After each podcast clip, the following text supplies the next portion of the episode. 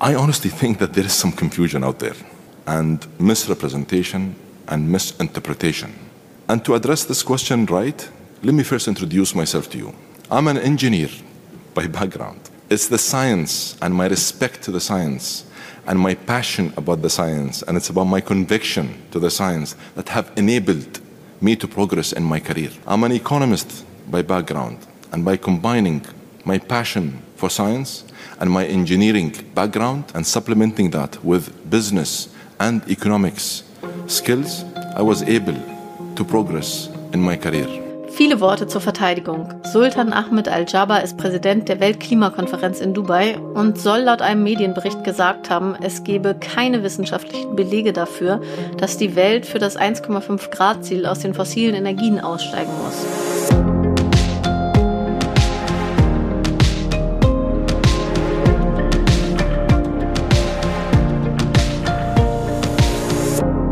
Und herzlich willkommen zum Klima-Update, dem Nachrichtenpodcast von Klimareporter und der Taz der Tageszeitung.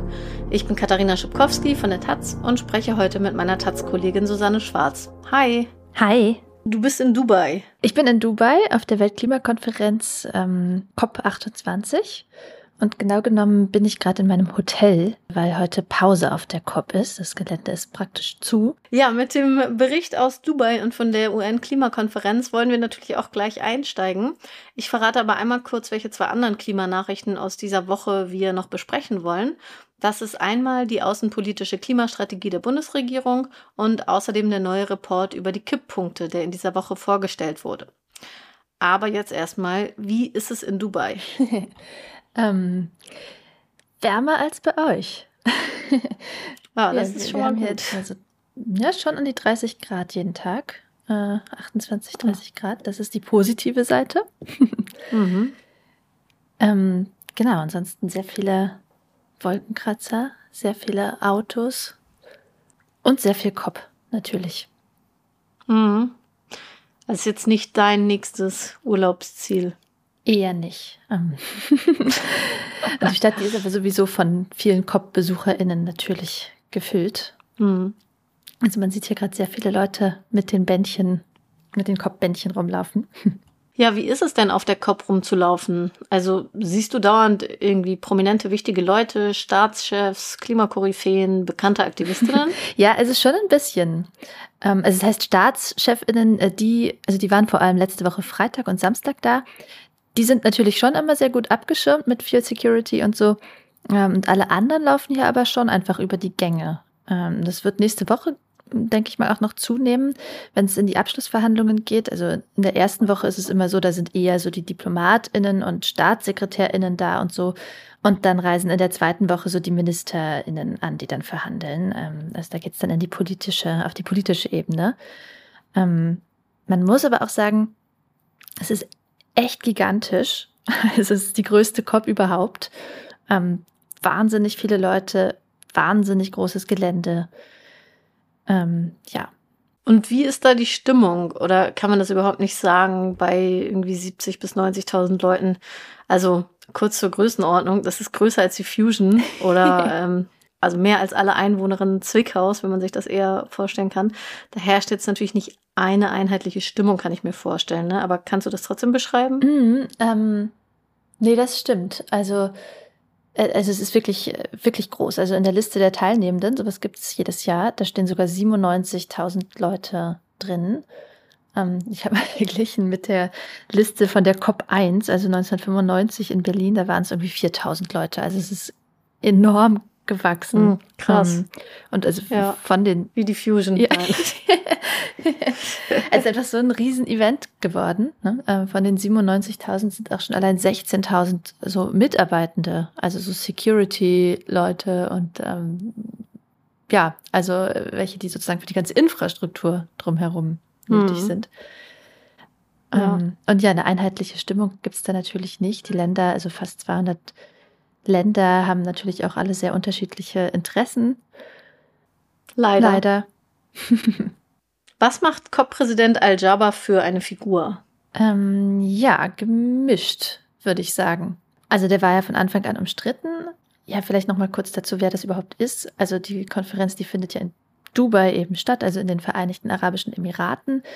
Und äh, Ahmed Al-Jaber ist Industrieminister äh, und äh, außerdem Manager des staatlichen Ölkonzerns. Und damit passt er natürlich jetzt nicht so richtig eigentlich als Personalie zum äh, Auftrag nee. der Konferenz.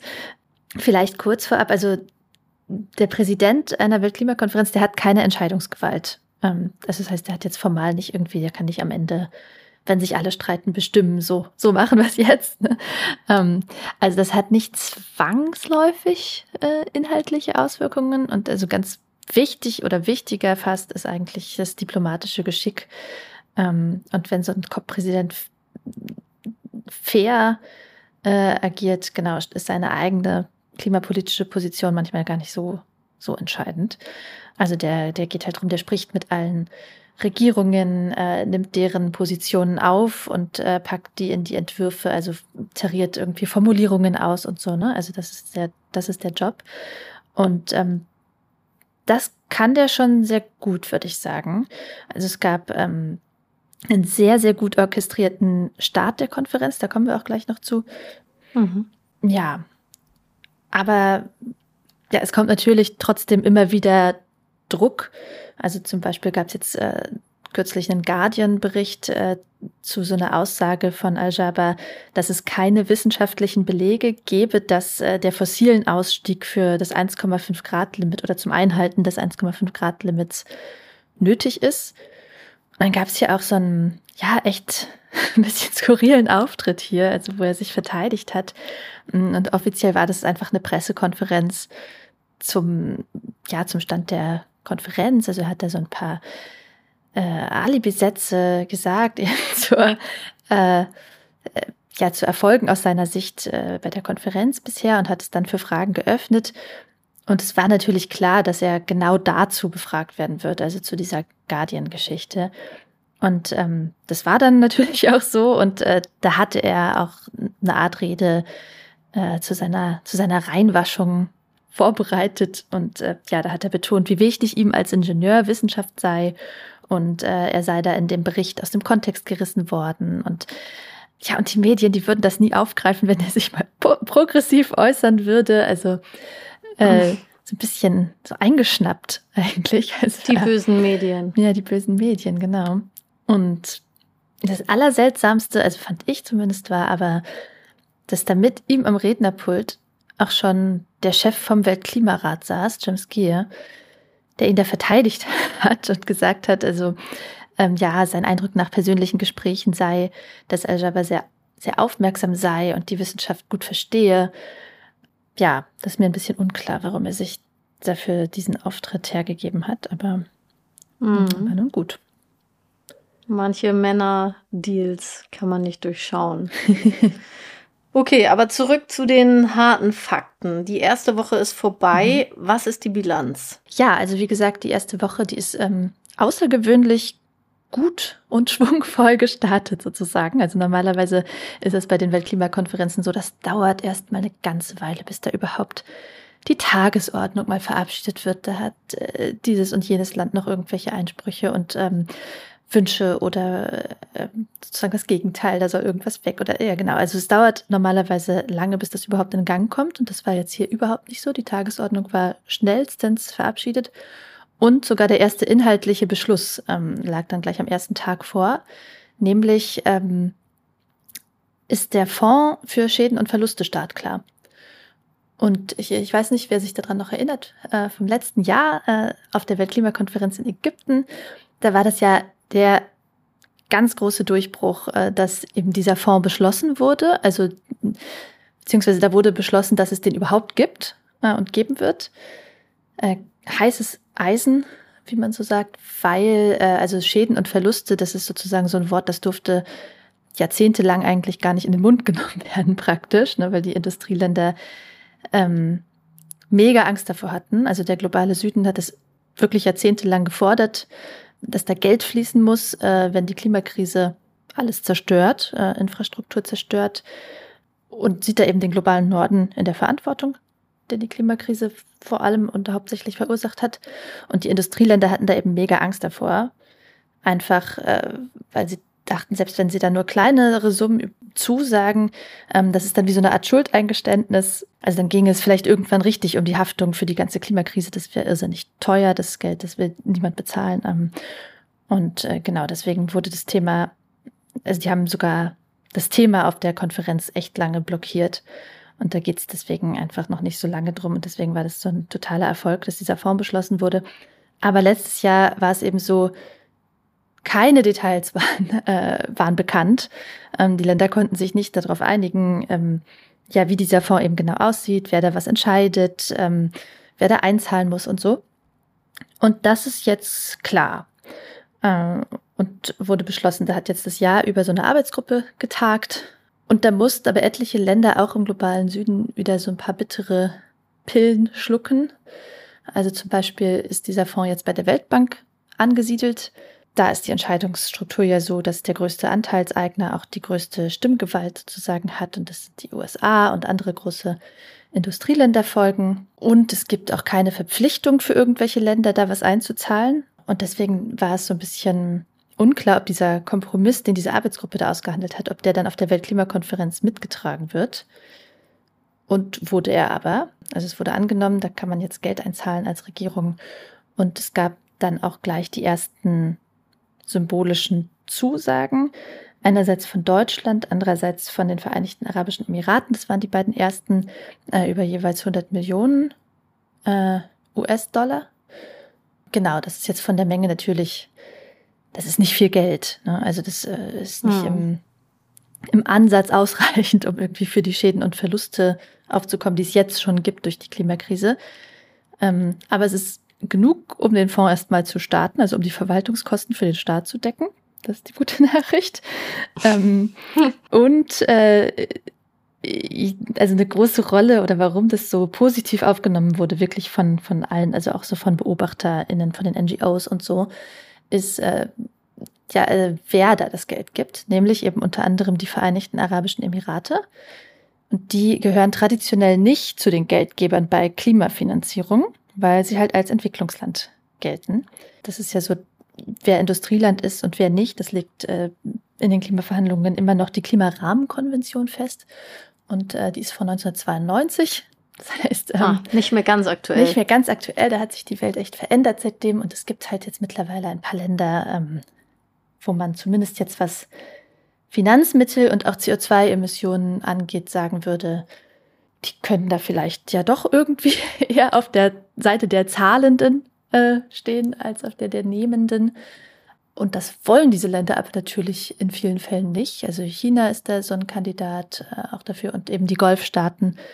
Und äh, da war die Hoffnung, wenn sich da eben ein Land, nämlich die Vereinigten Arabischen Emiraten in dem Fall hinstellt und sagt, nee, wir zahlen hier aber Geld, ja, dass es dann ja so ein bisschen so ein Dammbruch ist. Die Hoffnung hat sich jetzt bisher nicht eingelöst, nicht erfüllt. Ähm, hm, ja, genau. Also das ist so ein bisschen daneben gegangen. Aber trotzdem, also für so einen ersten Kopftag ist es schon, ist das schon in Ordnung gewesen. hm. Und ist das auch das Prägende der ersten Woche oder gibt es noch was anderes, was Wichtiges passiert ist? Ja, ich würde sagen, das ist so das, das große Ding. Ansonsten sind die Verhandlungen äh, natürlich weitergegangen äh, zu den wichtigen, zu, zu allen Themen, die es hier so gibt, aber noch im technischen Stadium. Also wie gesagt, das ist so am Anfang kommen die Diplomaten und räumen sozusagen im Idealfall so technische Fragen ab und dann die großen politischen Fragen kommen in der zweiten Woche, wenn die MinisterInnen auch da sind. Und ähm, ja, da ist jetzt eben noch viel offen für die MinisterInnen, was die, was die zweite Woche noch bringen muss. Genau, also morgen geht's weiter am Freitag und dann theoretisch zwar nur bis Dienstag, aber praktisch geht es ja meistens länger, also wahrscheinlich wird es doch bis Donnerstag gehen, ne? Und was erwartest du jetzt noch von der zweiten Woche oder was kann man erwarten?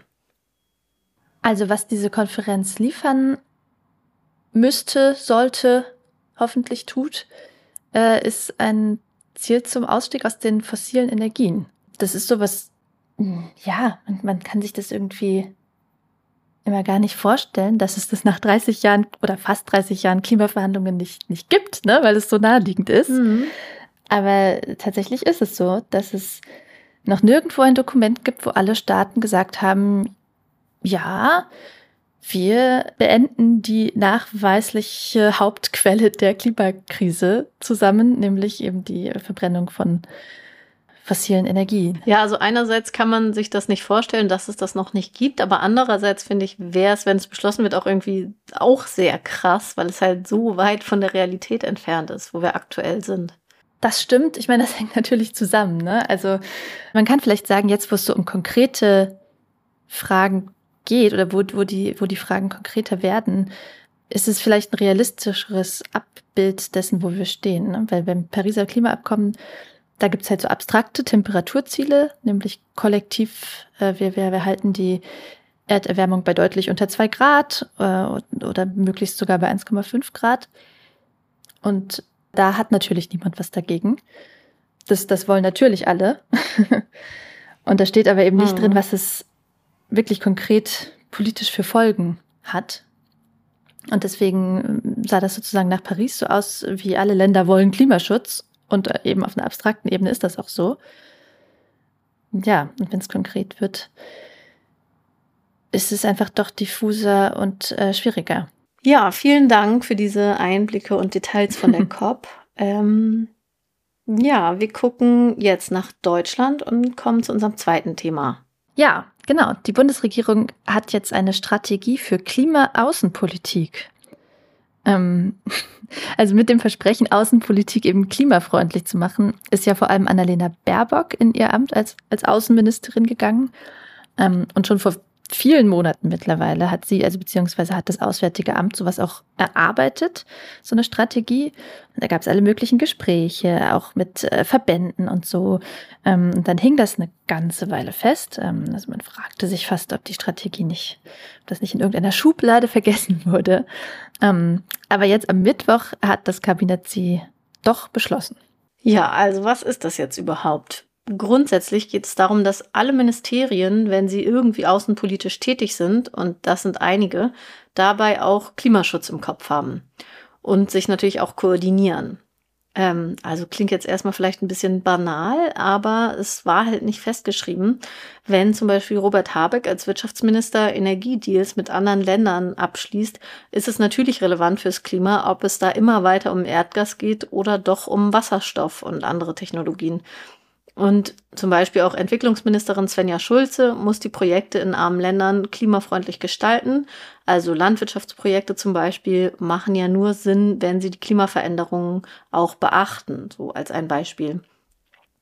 Und diese jetzt verabschiedete Strategie gibt da erstens ein paar inhaltliche Leitlinien vor und dann sieht sie auch eine neue Runde von Staatssekretärinnen der verschiedenen Ministerien vor, die das dann nochmal abstimmen sollen.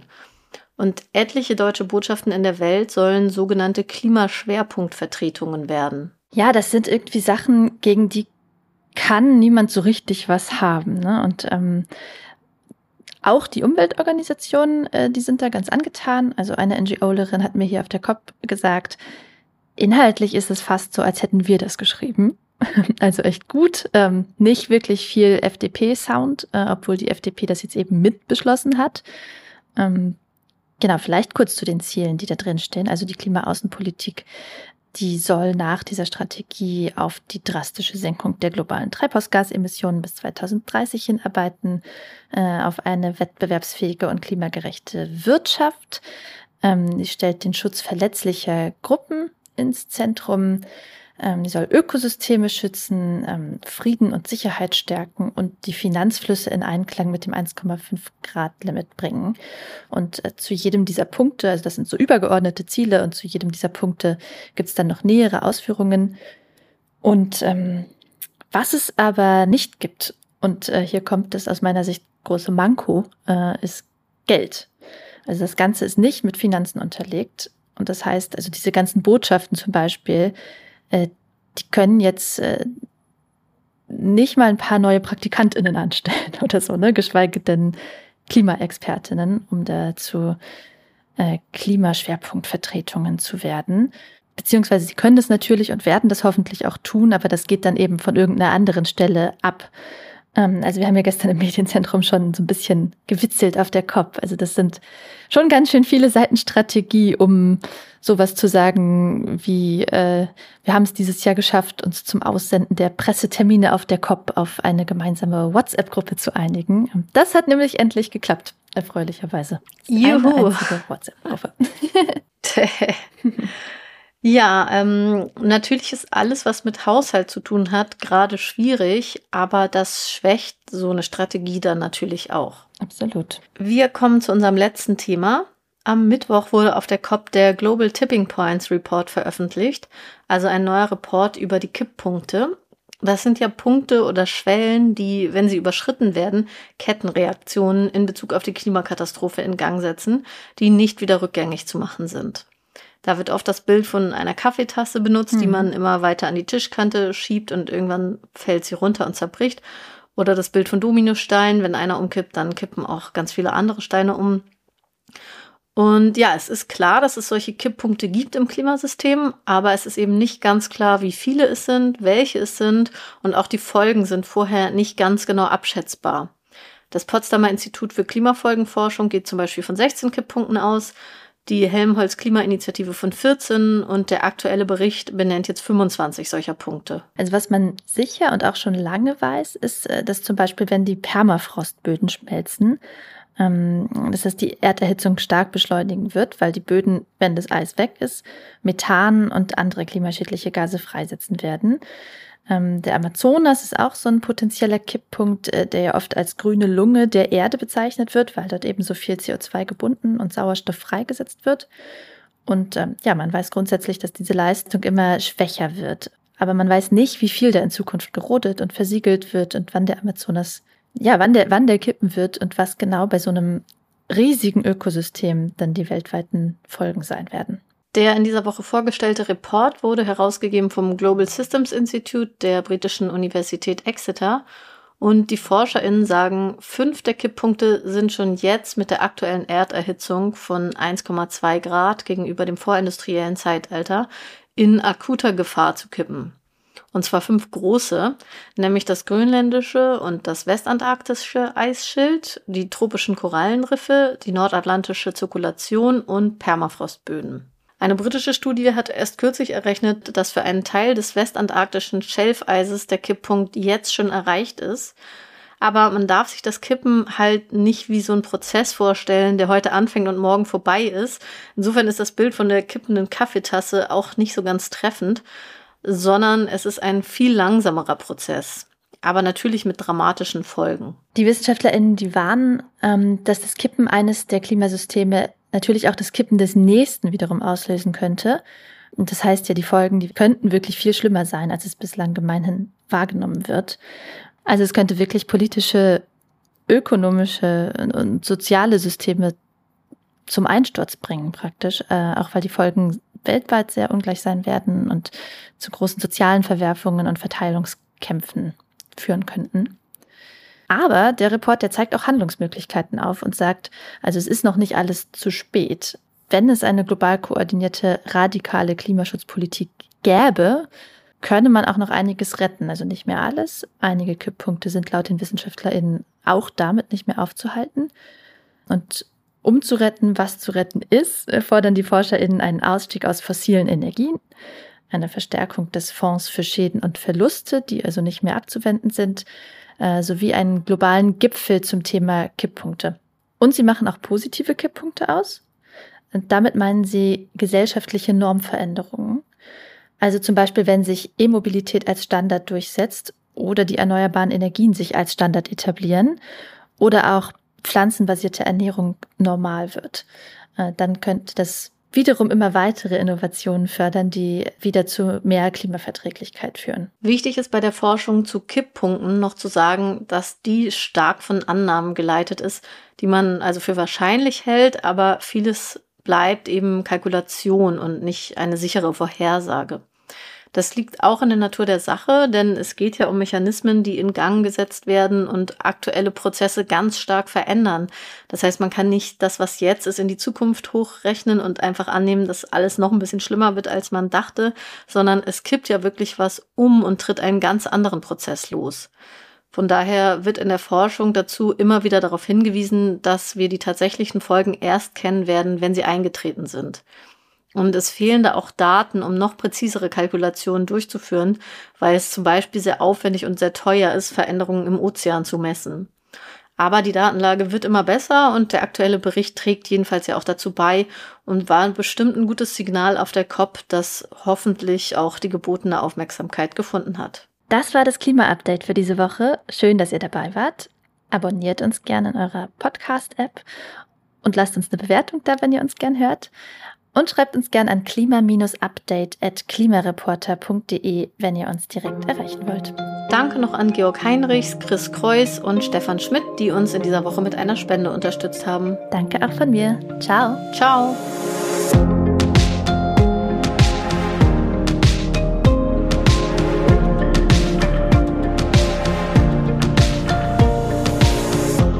Das Klima-Update ist ein Projekt des Klimawissen e.V. in Kooperation mit der Taz und der Taz Panther Stiftung. Es wird im Wechsel moderiert von Verena Kern, Sandra Kirchner, Katharina Schipkowski und Susanne Schwarz. Unser Produzent ist Christian Eichler. Ihr könnt unsere Arbeit mit einer Spende unterstützen. Dazu besucht uns auf www.verein-klimawissen.de.